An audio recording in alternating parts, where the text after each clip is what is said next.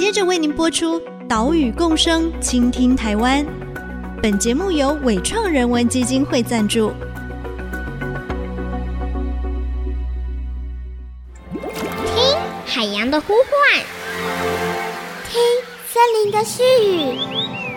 听田野的吟唱，听见这座岛屿的声音，说出和岛屿对话的故事。岛屿共生，倾听台湾。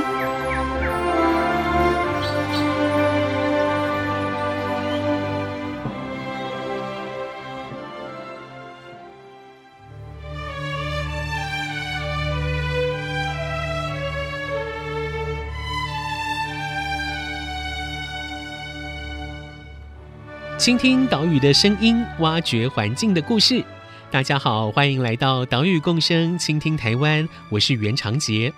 我们的节目是在 IC 之音 FM 九七点五播出，每个礼拜三上午七点半首播。另外，你在 Apple Podcast、Google Podcast、Spotify 以及 KKBox 都可以听到节目。也请记得要订阅节目哦。你认识山椒鱼吗？啊，山椒鱼虽然它的名字里面有“鱼”，但它其实不是鱼哦，而是两栖类动物。它们的祖先很早就出现在地球上了，远比恐龙还要古老。山椒鱼的栖地大多是位于寒带、温带地区，但是位于亚热带的台湾也有山椒鱼，而且呢，在这个小小的岛屿上，竟然有五种特有种的山椒鱼。它们都是生活在中高海拔的山区，靠近溪流的源头。最近有一部纪录片上映哦，叫做《山椒鱼来了》。导演麦觉明，他先后跟随台师大的吕光阳教授、赖俊祥助教以及台大朱有田教授的研究团队，深入台湾的山林，来拍摄山椒鱼的生态以及研究调查的故事。今天我们就为大家专访麦觉明导演，来聊聊这部纪录片的拍摄故事。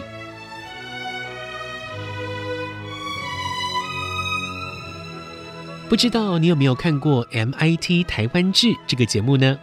这个节目啊，多次夺得了电视金钟奖的肯定，就是麦觉明导演的作品。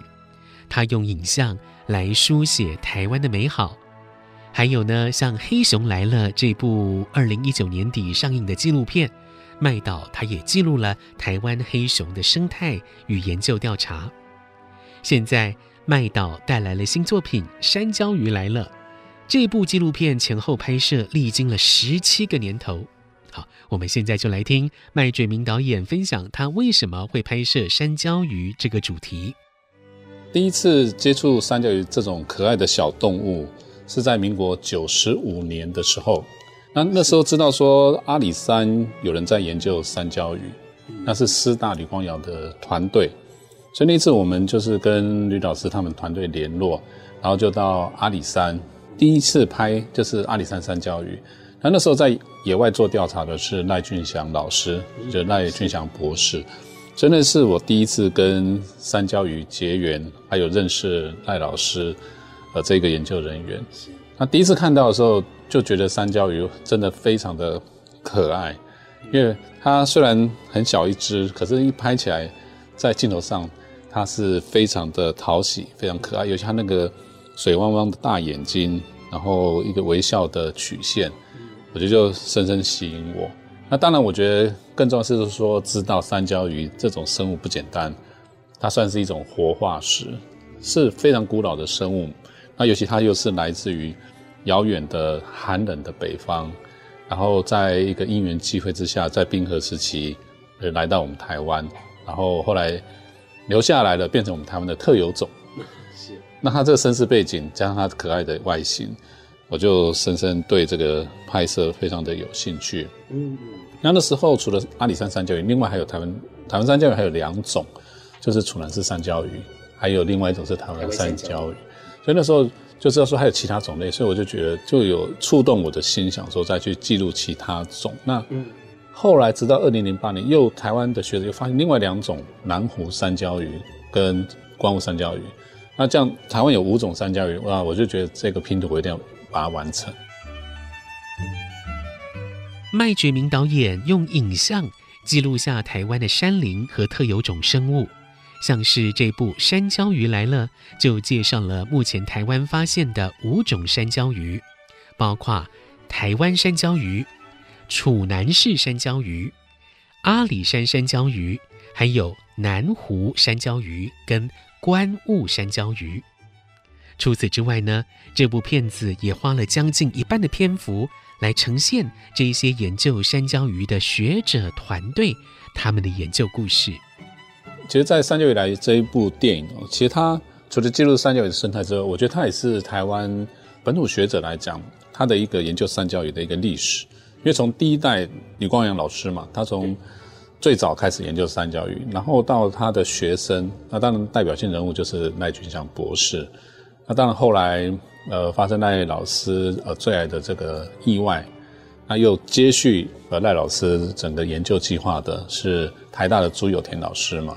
啊，苏有田老师又带了很多的研究助理啊，然后一路这样做三角鱼的研究。所以这部片子记录就是从第一代的学者到他的学生，然后到最新的一代，所以他其实也可以说横跨老中青三代。所以也是一部台湾研究三角鱼的历史的一个纪录影片。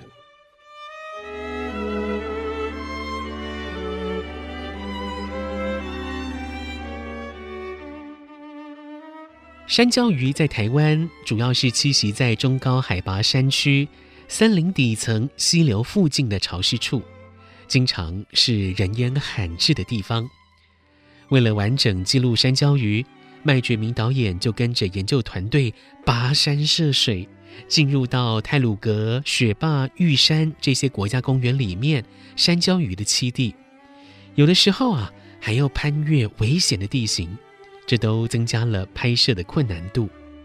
对，我们在拍摄记录的难度，我觉得第一个就是不容易看到它，它就是一个难度。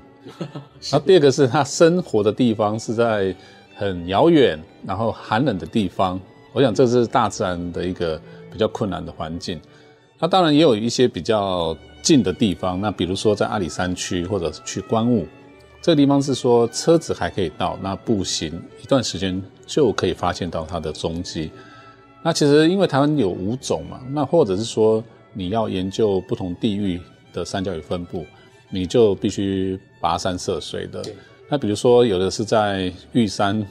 群峰这个地方，那你就要去爬玉山；那有的是在中央山脉的深处，比如说南湖中央尖山，然后有一些是更远的，要走十几天才能到达的一些高山纵走的行程。那这个进入到台湾的高山地区，就会要面对高山的气候环境的考验。那过程中一定会有一些困难的地形，有的时候要渡溪，有时候要过断崖，那这都是一种种种的考验。这是最基本的就是大自然给我们的考验，那再来就是因为是拍生态的摄影记录，那拍生态最难控制的就是生物，因为你没有办法叫它演出，对，然后在那边等你，那就是你必须去追寻它的踪迹。所以像三焦鱼，因为它栖息的地方都是台湾高海拔。比较中高海拔的溪流的源头，然后它又栖在可能石头底下、木头底下，那你又去翻找去找它，所以常常研究团队啊，可能去了一趟好几天，一只踪影都没看到。嗯，那当然我们拍摄团队更就拍不到了，所以看不到它，对我们来讲这是一个困难。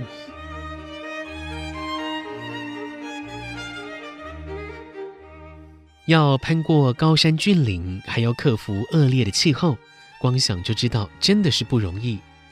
更何况摄影团队还要带着许多摄影器材、镜头、哦电池设备上山。我们来听麦觉明导演说明，一次上山拍摄需要扛哪一些器材装备。像研究团队，他们就是要带很多的研究器材上山嘛。那我们摄影团队就是要带摄影器材，所以包含像这个很重的脚架啦。电池、摄影机，那摄影机又要分很多种，可能现在因为很多元嘛，因为我要拍整个大环境的景，要需要空拍机拍大景。而除了摄影机之外，你还要有一些特殊的镜头，有大景、中景，然后围观特写的一些景景色，就要带很多的不同的镜头。然后甚至山椒鱼它因为它是两栖类嘛，它就是海军陆战队一样，它 它这辈子有有一段生活在水里面，那后来离开水到陆地，所以有一些还要有防水功能的一些镜头啊、摄影机，所以变说这些器材加起来是非常重的。那当然到山上还有一个问题就是，你在山上的吃喝拉撒睡就要自己带上去，帐篷、睡袋、锅碗瓢盆、炉子，还有一个食物。那去越多天，那个重量会越重，所以上山一趟都好几百公斤，所以变成说重量多、装备多，相对人就要多，就需要有很多高山向导、高山协作的帮忙，所以有时候那队伍就非常的庞大，拍摄团队跟研究团队加起来，哇，那人数相当可观，所以带上去的装备、器材、食物重量是非常的重。我想这个是在做这份研究或者拍摄，它最基本。要付出的，不管体力和时间，和那种精神。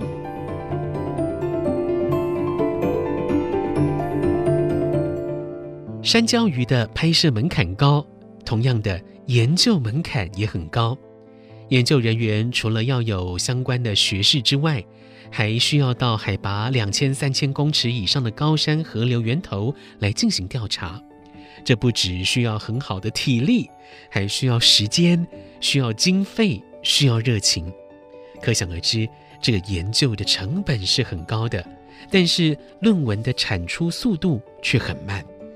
在台湾做这样的野外基础研究，真的是要把这样的研究工作当成信仰一样，才有热情来支撑。也希望所有收听节目的朋友啊，都可以来买票观看《山椒鱼来了》这部片。也支持辛苦的研究团队，为台湾的生态保育尽一份自己的心力。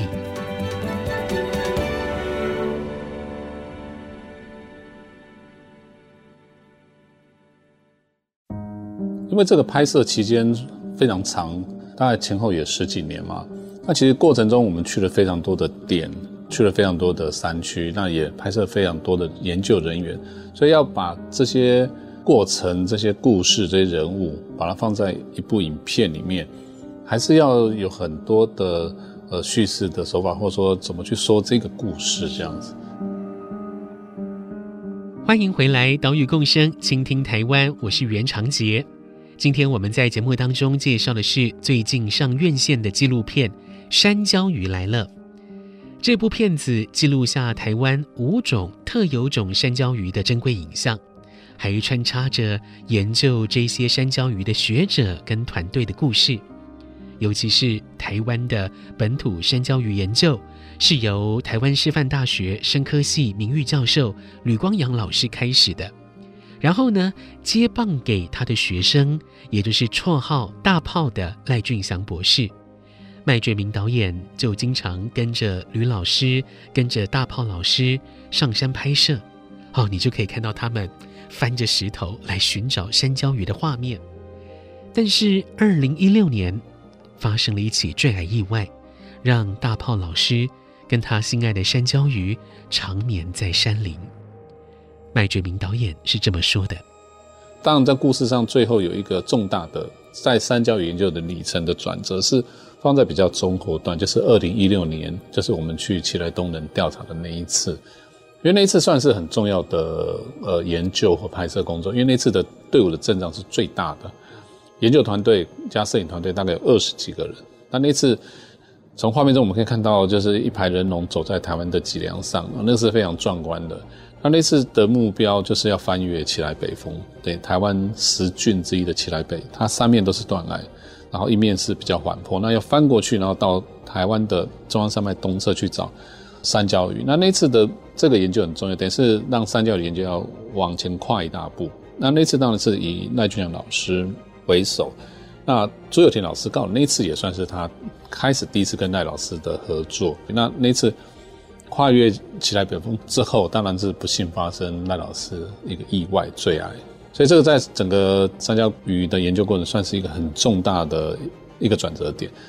因为赖老师离世之后，因为整个研究几乎要终止嘛。这个时候，朱有田老师因为那次有去，所以变说后面他们讨论，然后沉淀之后又再出发，然后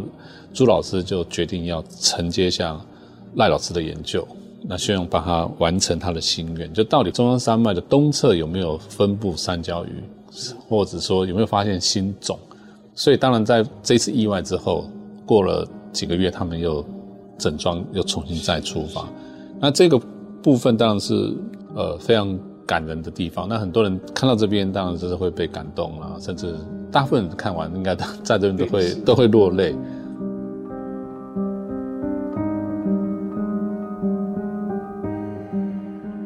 因为赖俊祥博士不幸发生了意外离世，研究团队是非常难过，研究工作也停摆了一阵子。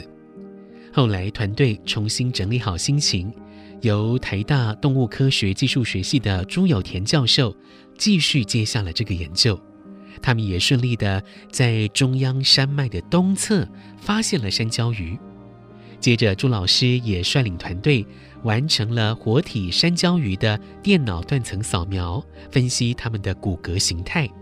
这个 3D 的骨骼建模也在纪录片里面呈现出来。因为我们在片头是山椒鱼的骨头嘛，那其实我们在 ending 也是一个山椒鱼的骨头的呈现。因为这是一个山椒鱼，算是一个研究的成果。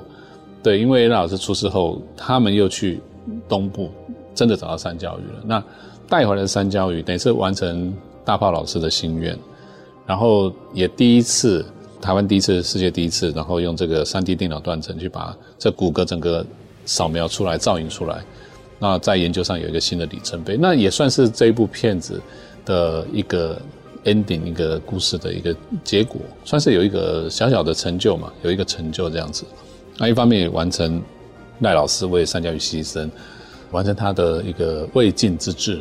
当然，最后最后的一个画面是有一只三焦鱼凝视着我们，是因为是我们拍摄它，那其实也是它，它也在看我们，然后有那个心跳声嘛，哦，那心跳声，那有人就讲说，心跳声就是代表一个生命的存活嘛，就是等于说生命的消失，然后生命的出生这样子，就是这个心跳声结束。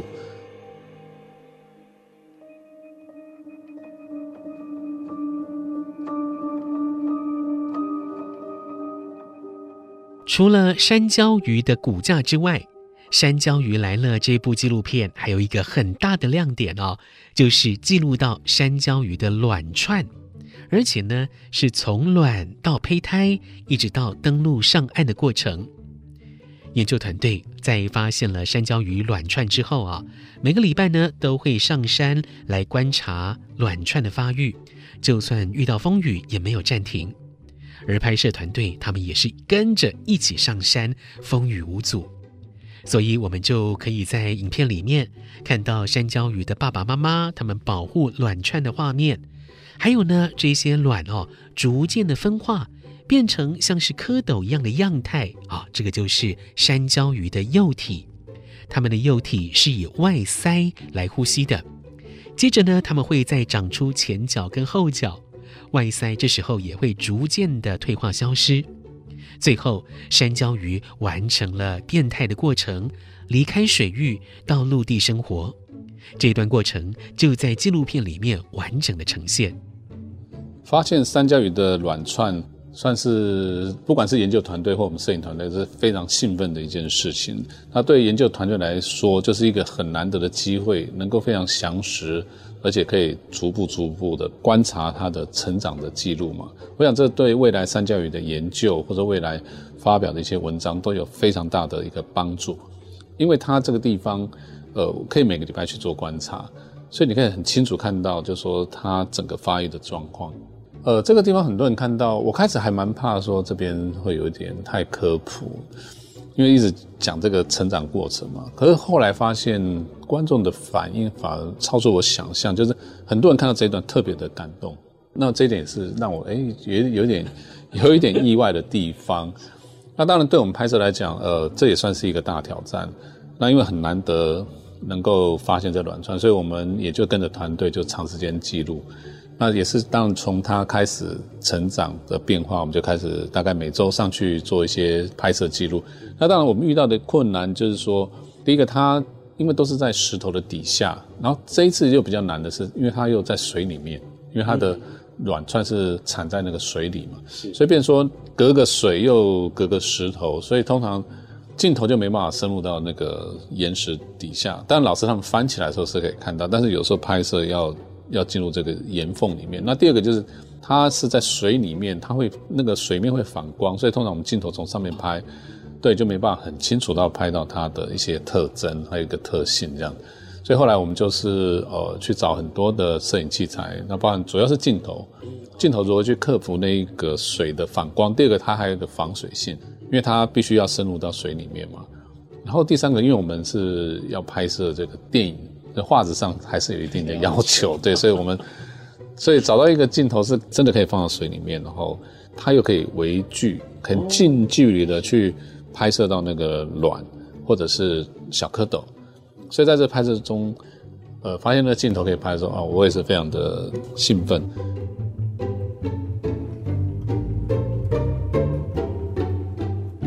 山椒鱼来了这部片呈现出山椒鱼从卵到幼体，经过变态，最后上路的过程，还搭配了高山环境的气候变化，还有高山花朵的绽放，来呈现时间的递嬗。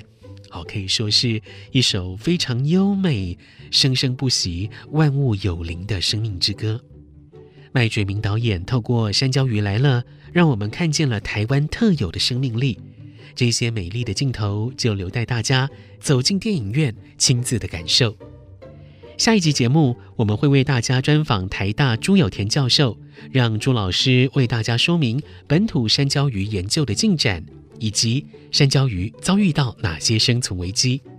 岛屿共生，倾听台湾。我们下礼拜再见，拜拜。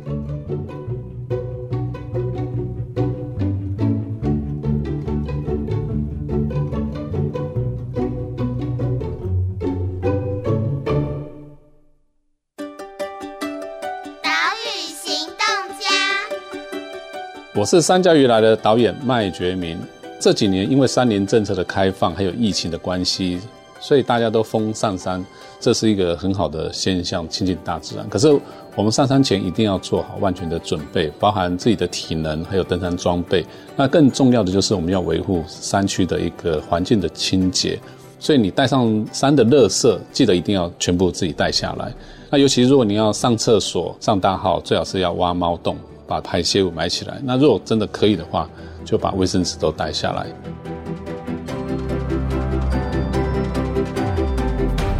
本节目由伟创人文基金会赞助播出。伟创人文基金会秉持永续的经营承诺，邀请您一同为这片土地发声，促进人与自然的平衡与和谐。